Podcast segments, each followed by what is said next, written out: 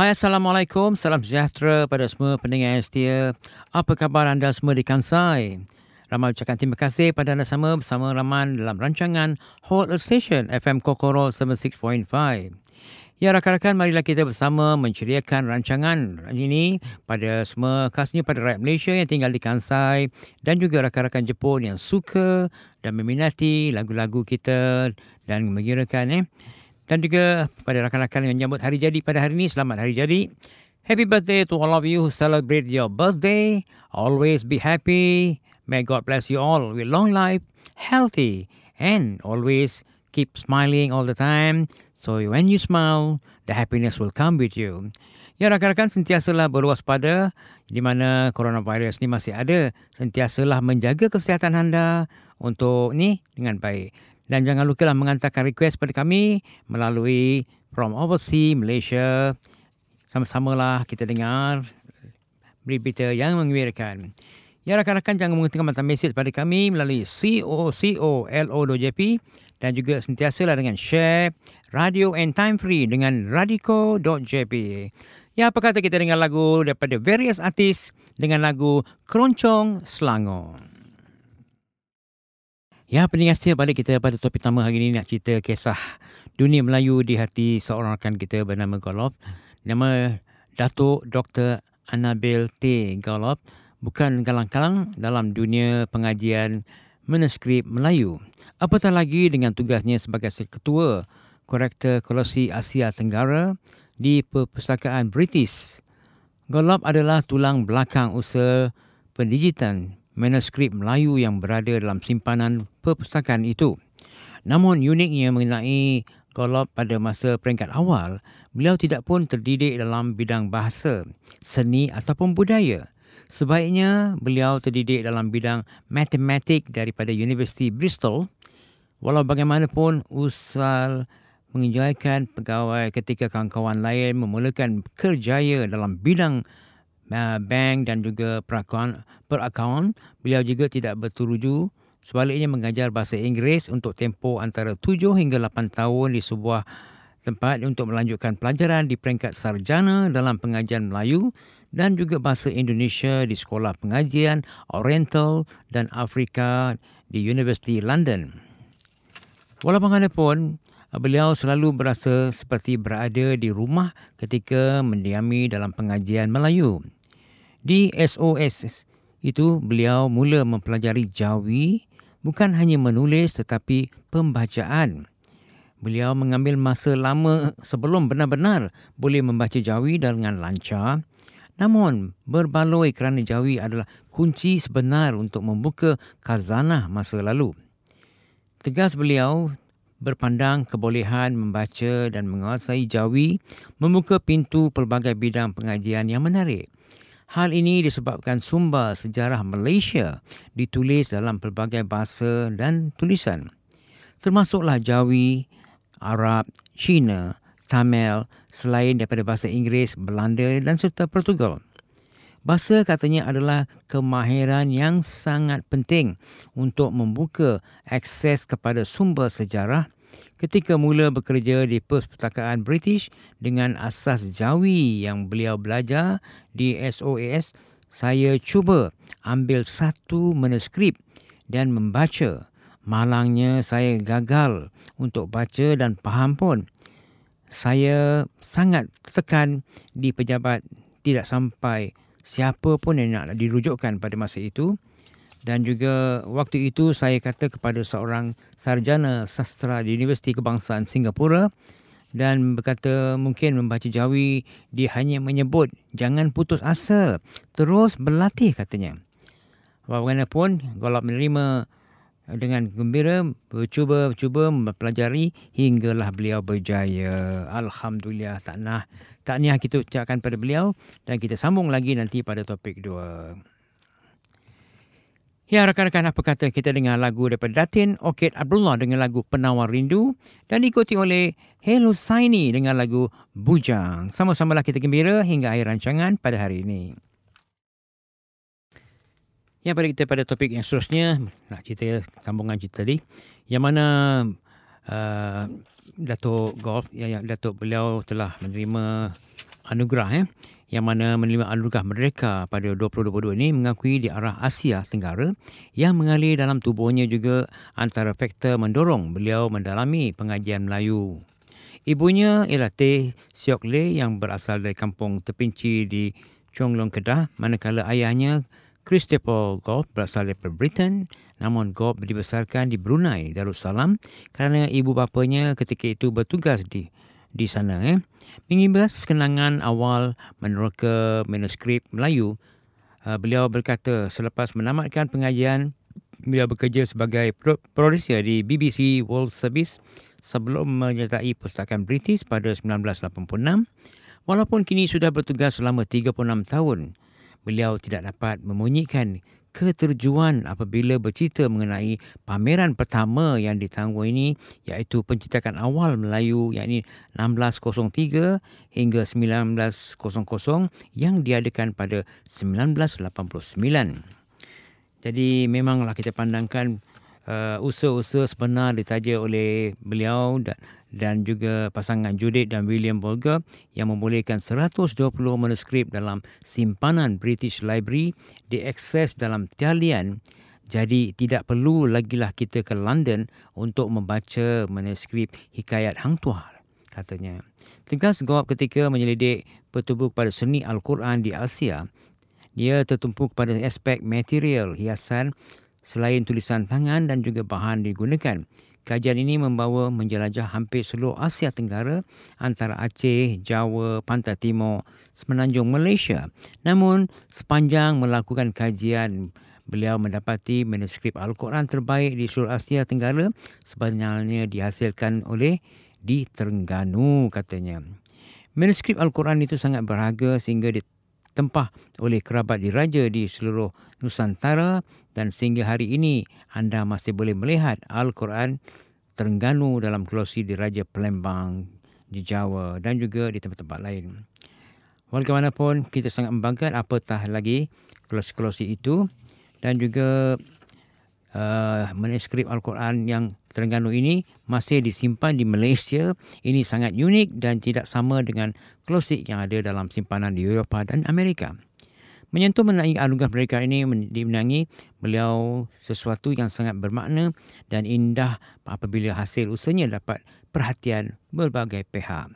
Pasti kerja saya sebagai ketua kurator Asia Tenggara Perpustakaan British bukan sekadar mencari sejarah untuk dipamerkan. Sebaliknya saya gembira mendapat tahu hasil penyelidikan ini penting untuk Malaysia untuk rekod golf adalah penerima anugerah Merdeka 2022 atas sumbangan cemerlangan beliau yang memulihkan penyelidikan manuskrip serta dokumen-dokumen Melayu apabila melihat dunia Melayu sangat penting untuk tahu sempadan politik seperti hari ini adalah dunia baru yang dipisahkan awal di penjajahan.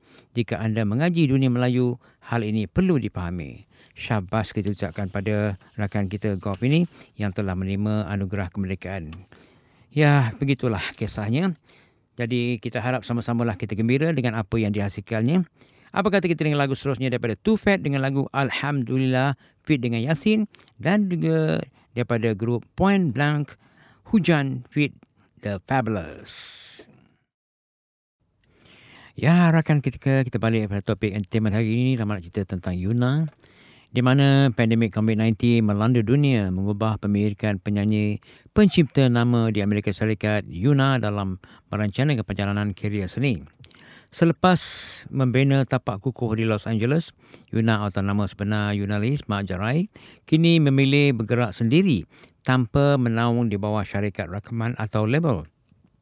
Yuna yang mula mencipta lagu sejak berusia 14 tahun mengaku selesanya membuat keputusan sendiri malah semakin seronok merancang haluan baru dalam karya ini lebih mudah untuk beliau buat keputusan.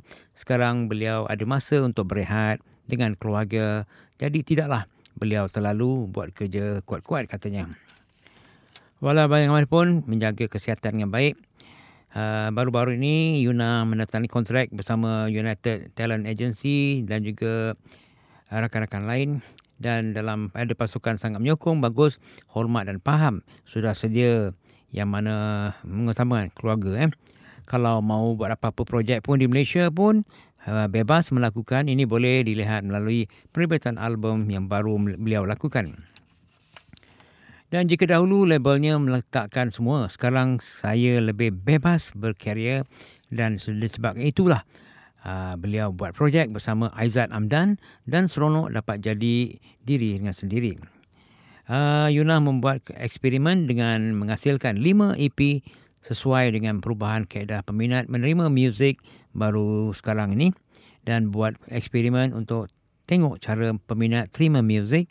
Cara sekarang sudah berbeza peminat sudah tidak mendengar apa-apa kata orang lagu album penuh. Jadi mungkin dengan cara ini dapat memudahkan peminat. Alhamdulillah saya lihat penerima peminat terhadap EP itu baik katanya sementara itu yang mana beliau uh, melihat sektor kreatif kembali rancak guna merancangkan menganjurkan konsert pada masa yang terdekat. Namun bergantung pada ruangan yang ada sama ada niat namun semuanya dalam perancangan yang ingin mentaskan konsert di Dewan Plenary Kuala Lumpur yakni di KLCC Yuna berkata dia pula uh, bijak mencari masa kerana masa terikat dengan kerja pembikinan album kelima di Amerika Syarikat dan siri jelajah beberapa bandaraya di negara ini. Dan juga beliau berancang di mana uh, lagu-lagu pembuatan peminat jatuh cinta jadi perlahan-lahan lah boleh cuba katanya ditemui pada majlis rasmi pengkahwinan sahabatnya Aizat Amdan dan Elisa Alia di sebuah premis secara di baru-baru ini di Kuala Lumpur. Yuna terju berkongsi projek pembikinan album bahasa Inggeris Aizat berjudul I Zack. Album ini akan dilancarkan tidak lama lagi dan saya sangat setuju sebab banyak penulis lagu dalam album ini yang berkenaan. Syabas kita ucapkan pada Yuna dan Aizat Hamdan. Ya, apa kata kita dengar lagu daripada Aizat Amdan, lagu Years From Now dan juga daripada Yuna, Come Back. Well, welcome back to our last topic today. We'll talk about the Merdeka Award. Well, Educational Samuel Asia was the reception of the new category Anugerah Harapan Merdeka, which recognized the effort of Malaysian and organization which had been established for less than 10 years. Uh, referring to the Prestige uh, Merdeka Award, which was started in 2007 to honor extraordinary individual and organization that demonstrated exceptional standard and incredible achievement to foster a culture of excellence toward the better of Malaysia. Well, speaking at the recent award ceremony, Sultan of Perak, Sultan Nazrin Muhyiddin Shah, who is the royal patron of Merdeka Award Trust chairman since the inspection, said that while Malaysia can celebrate how they have come since 1957, we must continue to strive, to struggle, and to work together toward brighter future of Malaysia. He also confident that Malaysians have the talent, tenacity, grit, and consumption to make our future both sustainable and equitable. Well, that is all these Merdeka Award competitive book have been started under the Petronas and also a lot of things. And also we think that that they were fulfilled that believe that child, child uh, children education and future should not be determined by their circumstances in life but because we want to see a Malaysian where the, all children are leaders of their own learning, their future, and the future of the nations. That's great about that. And also we consider as consider that the two of the half years work talently because of horror and COVID-19 uh, pandemic and to her challenge the University Malaya and the Malaysian Aid Council and the Foundation of International Aid Society for without their dedication, hard work and support. And I will not be able to help the thing and for which and ended the receiving of this recording. Well, a lot eh, education, of course, and Anugerah Harapan Merdeka, which recognize the effort of Malaysian for all the organization which had been established for less than 10 years. So, who organized was recognized by the commitment and improvement of uplifting the standard of education among orang asli also, children, and coaching the teachers and elevate the overall quality of education. believe that improvement in education in Malaysia could only be achieved through the systematic change that we that we hope. Well, everything come together with this. Uh, all the awards came together to create this wonderful country, Malaysia. So we thanks for all the award people. So hopefully, future we get better and better for Malaysia. Well, we come back to the next song from E and A with song title called "You Are So Special," and from Farah Ashikin, "Get Happy." Ya rakan-rakan, saya terima kasih bersama Rahman hingga raya rancangan hari ini. Ya kita gembira yang kita dapat bertemu lagi di pagi-pagi ini. Diharap anda sentiasa sehat walafiat dan gembira dengan lagu-lagu yang Rahman putarkan hari ini. Apa kata anda menghantar mesej kepada kami melalui COCOLO.jp dan sentiasa dengan share radio and time free dengan radiko.jp R-A-D-I-K-O.jp di mana dengan Radiko anda boleh dengar rancangan ini seminggu lepas, dua minggu lepas eh. Jadi kalau inginkan lagu-lagu Melayu tu dan lagu-lagu Malaysia, bolehlah putarkan pada mesej kami eh. Ya rakan-rakan, kita dah masuk bulan sembilan ni. Eh, kita dah sampai ke rancangan-rancangan ini. Jadi kita dah gembira lah pertengahan bulan sembilan eh. Dan juga masa berjalan begitu laju eh. Sehari demi sehari. Jadi kita harap anda semua dapatlah berusaha dengan berjaya. Lagi tahun ni macam jalan cepat ni, makin akhir tahun. Jadi kata orang sebelum akhir tahun rancangan lah untuk jalan-jalan ke ke sana untuk mendapatkan tempat-tempat yang gembira. Dan bagilah uh, harapan pada pada rakan-rakan kita Jepun yang mana nak pergi Malaysia eh.